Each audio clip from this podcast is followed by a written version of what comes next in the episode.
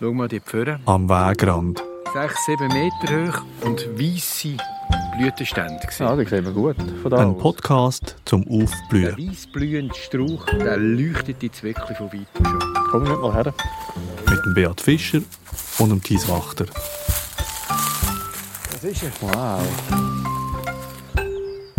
Ja, Beat, das ist natürlich schon für mich ein Highlight, oder? Dass ich nicht mehr muss in die Knie gehen Das ist das allererste Mal, dass wir einen Strauch gehen anschauen Einen blühenden. Du kannst wirklich von Glück reden, weil ich könnte auch Bäume zeigen. Wenn ich dort nebendran schaue, sehe ich schon, wie die Ulme blüht. Und das siehst du fast nicht. So kleine Blüten. Und der Nacken tut er einfach wieder. Darum haben wir heute etwas gewählt, das auf unserer Augenhöhe gerade blüht. Das gefällt mir. Botanik auf Augenhöhe. Also, jetzt schauen wir gerade. Muss vielleicht sagen, was wir anschauen zuerst. Ja, sag doch das mal. Das ist die Traubenkrise. Brunus padus. Traubenkrise. Das ist jetzt lustig, weil ich nämlich, wo wir hergelaufen sind, und gesagt, es sind so traubenartige Blüten. Ja, das ist genau der Blütenstand, ist traubenartig aufgebaut. Und es ist ein näher Verwandter von unserem Krisebaum. Aber der sieht ja ganz anders aus als ein Krisebaum. Also die Blüten sehen ja völlig anders aus. Also das Krise? Ja. Nein, das ist fast gleich sogar, wenn man die einzelnen Blüten anschaut. Die Einzelblüten, aber nicht der Blütenstand. Der sieht völlig anders aus. Du siehst die Ähnlichkeit nicht. Da muss ich schnell einen systematischen Kurzblock rein tun. Jetzt wird es kompliziert wahrscheinlich. Nein, Muss ich das nachher rausschneiden? Ja, das kann... Zum deinem Verständnis. Es sieht nicht aus wie eine Krise, ist aber eine Krise. Die Pflanzensystematik funktioniert eigentlich so. Du schaust einfach Blüten anschauen und die Früchte. Und wenn sie ähnlich sind, dann ist es vielfach näher verwandt. Alles andere, wie die Pflanze wächst, ist eine einjährige Pflanze, ist es ein kaktusartiger Wuchs, ist ein riesiger Baum. Das ist alles sekundär, nur eine Anpassung an Lebensraum. Und wenn wir uns das anschauen, das Traubenkrise, dann sehen wir hier einen Stamm, der ist etwa 7 Meter hoch. Manchmal wird es bis zu 10, 12, 15 Meter. Das heisst, es würde einem Krisebaum entsprechen, aber es kann auch buschförmig, strauchförmig wachsen. Das heisst, die Erscheinung ist nicht gleich wie beim Krise, Ja, das sage ich ja. aber Blüten. Und jetzt gehen wir so eine Blüte näher anschauen. Kannst du eigentlich auch mal über eine Pflanze reden, ohne dass man gerade die Blüten näher anschauen Oder ist das irgendwie einfach so das Muster, das Grundmuster, wie du an die Pflanze hergehst? Ja. Also das ist fast etwas vom Wichtigsten, Blüten anzuschauen. Weil dort geht einfach die Post ab, oder? wenn du die Blüten siehst. Was passiert da? Das ist eigentlich das Zentrum. Dort ist das genetische Material, das tut anlocken, das aus betören. Blüten ist wirklich das Organ, was darum geht. Jetzt hast du wieder glänzige Augen, aber es hat dich gerade ein bisschen irritiert, meine Frage. Hast du gerade noch ein bisschen müssen sammeln weil es ist fast ein bisschen persönlicher Angriff glaub, glaub, auf dich. Nein, es ist mir einfach aufgefallen, dass jedes Mal jetzt immer zuerst auf die Blüte und dann hast du es auseinandergenommen und dann es genau müssen anschauen, wie es aufgebaut ist. Und dann nachher hast du noch ein paar interessante Details zu dieser Pflanze erzählt. Können wir es mal umkehren? Kannst du mal zuerst noch etwas Interessantes zur Pflanze sagen und nachher schauen wir die Blüte genauer an? Ist das möglich? Absolut möglich. Also?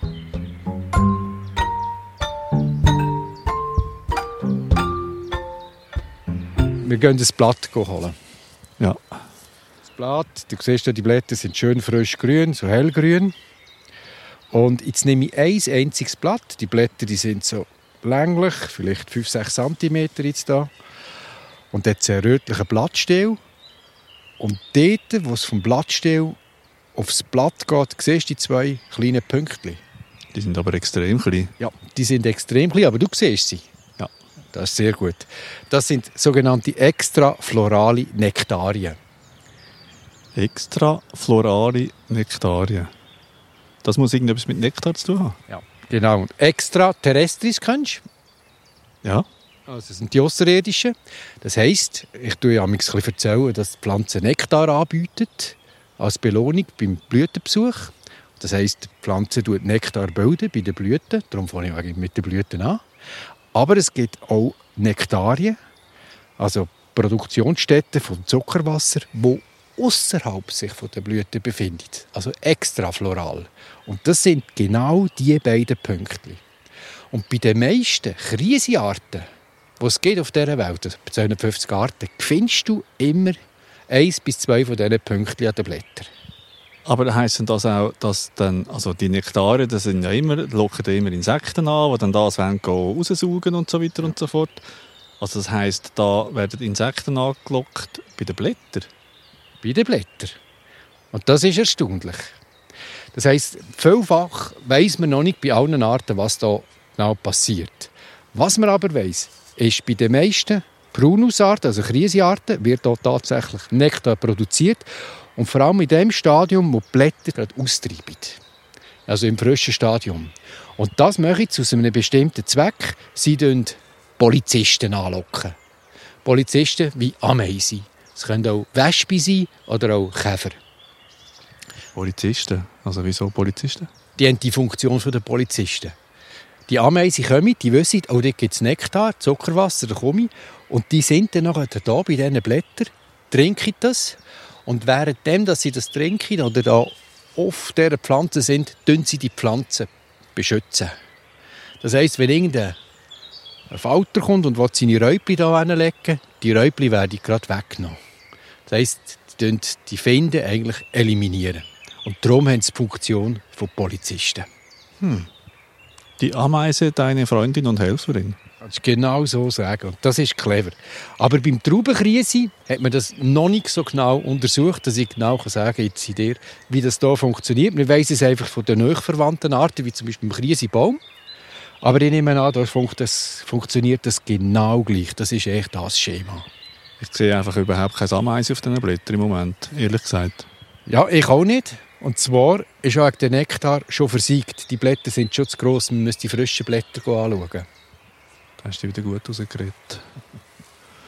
Und es kann auch sein, viele Pflanzen machen das. Am Morgen ist die Produktion am höchsten. Das heisst, wenn wir am Morgen da wären, könnte man vielleicht noch bei den frischen Blättern rauskommen, Ameisen sehen. Also man lernt bei dir, dass je nach Tageszeit man Unterschiedliches kann entdecken bei den Pflanzen. Das ist nämlich auch noch interessant. Ja, die Produktion von Nektar und Pollen ist völlig auf den Bestäuber angepasst. Also je nachdem, wenn die aktiv sind, wird auch die Produktion hochgeschraubt von den Pflanzen.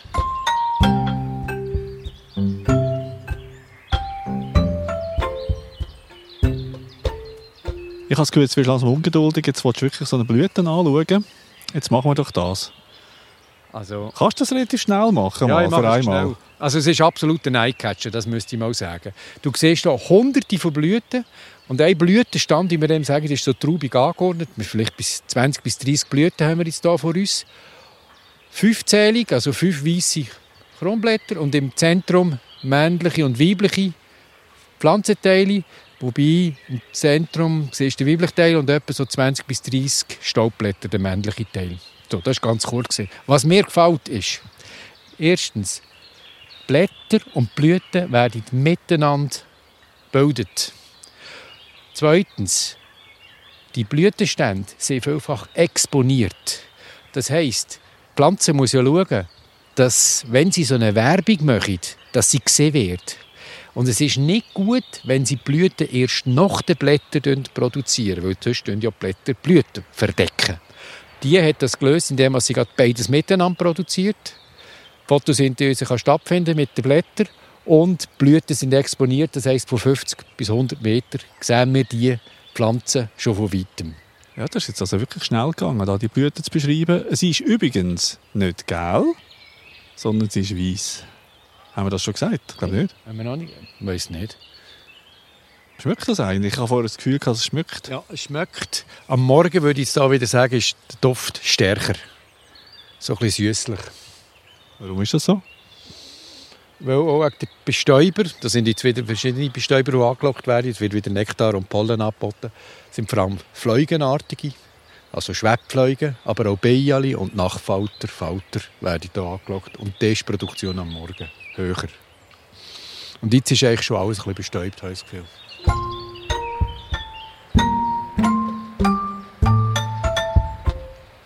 Was gibt es denn sonst noch zu sagen zu diesem Traubenkrise? Hast du alles erzählt? Der Lebensraum, denke mir noch spannend, sind eigentlich feuchte Mischwälder, Auenwälder. Du schaust jetzt am Boden, es ist extrem trocken. Wir haben noch nie, also schon lange nicht mehr so einen trockenen Frühling von mir aus gesehen. Du kannst meine Gedanken lesen. Es ist so, es knistert alles. Also, es ist wirklich trocken. Es wäre ein feuchter Wald, wenn ich auch umschaue. Es ist eine sehr grosse Holzvielfalt. Wir haben Eschen, wir haben Erlen, wir haben Ulmen, wir haben Spitzahorn neben den Buchen. Das heisst, es ist ein vielfältiger Wald. Und das ist der Lebensraum von diesen Traubenkrise. Und die fangen jetzt an zu blühen. Das ist dann vielleicht bis Mai durch, teilweise Juni. Spannend ist auch, wenn die Bestäubung erfolgreich ist, dann gibt es kleine Früchte. Zuerst sind die rot und die werden nachher so glänzig schwarz, so erbsli gross. Und es ist ja ein Krise. Das heisst, es ist die Frage, kann man das essen? Man kann. Ja, kann man das essen? Man kann es essen. Ich finde es nicht gut. Es ist Hast du schon probiert? Ja, ich habe schon probiert. Es ist überhaupt nicht süß, es ist nicht wohlschmeckend. Vielleicht habe ich es zu spät oder zu früh genommen, also nicht im richtigen Zeitpunkt. Aber die Idee ist natürlich nicht wieder, dass wir das essen sondern es sind die Vögel. Die Vögel finde ich das noch lecker, toll. Kommt, esset das. Nachher ist es immer das Gleiche eigentlich bei diesen Sträuchern und Bäumen. Das Fruchtfleisch wird verdaut, der Samen, wo ein kleiner Stein ist, eine Art, geht durch den Darm durch. Der Vogel fliegt weiter. Nachher wird der Kot deponiert. Kot ist ideal für eine Pflanze, sich auszubreiten, weil im Kot haben wir Nährstoff und es ist ein feucht und im nächsten Frühling geht es los und dann kann man keimen und das neue Pflänzchen gedeiht. Also hat Vogelscheissdreck doch etwas Positives? Als Transport? Absolut. Ausser es geht gerade auf einmal, dann kann ja der Samen auch nicht irgendwie... Ja, beim Krisenbaum funktioniert es ja auch nicht wegen dem Mensch, wo wir meistens aufs WC gehen. Weißt, also. Aber bei den Tieren funktioniert es natürlich, wenn Füchse und... Ja, nein, wir, mit dem Krise tun wir häufig die Steine rausspeuzen, oder? Ja, das Und nachher landen sie irgendwo. Und das gibt es auch Tiere, die, die Kerne rausspeuzen. Also Speuzen, das wüsste ich jetzt nicht, aber ein Fuchs, der catcht das Zeug und dann kommt das auch wieder vorne raus, nehme ich an. Da sind wir jetzt ein bisschen auf unsicherem Terrain. Und beim Essen von diesen Traubenkrise, Früchten, muss man aber ein bisschen aufpassen, dass man eigentlich nur das Fruchtfleisch isst. Und der Samen im Inneren, also der Steinkern, den würde ich wieder ausspucken, weil der ein bisschen Blausäure. Also der ist giftig. Also du empfiehlst das nicht unbedingt zum Essen? Mal, das Fruchtfleisch kann man essen. Also ich habe gelesen, man hat auch früher Konfi gemacht oder Säft. Also es ist also gebraucht worden. Aber der Stein selber, also der eigentliche Samen im Zentrum, den würde ich nicht nehmen. Das ist ja eigentlich wie bei den Nächverwandten, Brunusarten, Krisearten, Mandelbaumkönsch, Aprikosen, Blumen. Die haben zum Teil auch Steine, die nicht so bekömmlich sind, oder? wenn man sie dann nachher isst. Die haben auch Blausäure drin, das solltest du nicht essen. Aber du siehst es gerade, du siehst jetzt gerade wieder die Verwandtschaft, die haben auch einen Stein. Das ist alles Steinobst, was ich jetzt aufgezählt habe. Das ist alles näher verwandt, gehört alles in die Gattung Prunus. Gibt es noch ein abschliessendes Ja, vielleicht auch. Fazit? Es ist giftig, auch zum Beispiel die Rinden oder das Holz. Das macht aber für uns keine Rolle, weil es hat auch Blausäurestoffe drin, weil wir essen das nicht. Aber es wird auch nicht so gegessen von den Tieren. Aber früher hat man das gebraucht, die Pflanzen, um gewisse Krankheiten zu behandeln, wie Asthma oder Syphilis. Syphilis? Syphilis, ja, habe ich gelesen. Das heisst, es muss eigentlich noch stark sein, das Gift. Aber doch auch nicht stark, dass man die auch nicht stirbt, sondern nur Syphilis kann bekämpfen und behandeln. Also ich würde dann trotzdem immer noch zum Doktor gehen und nicht da irgendwie Selbstversuche machen am Traubenkrise. Ja, das ist also schön da. Je länger dass man den anschaut, umso schöner wird er. Kommt mir fast ein bisschen so vor. Also es, kommt mir, es ist so wohltuend, so eine Traubenkrise anzuschauen, finde ich. Mit diesen weißen Blütenständen zu Hunderten, hier im frisch sprießenden Laubwald. Das ist echt eine Augenweide, muss ich echt noch mal so sagen.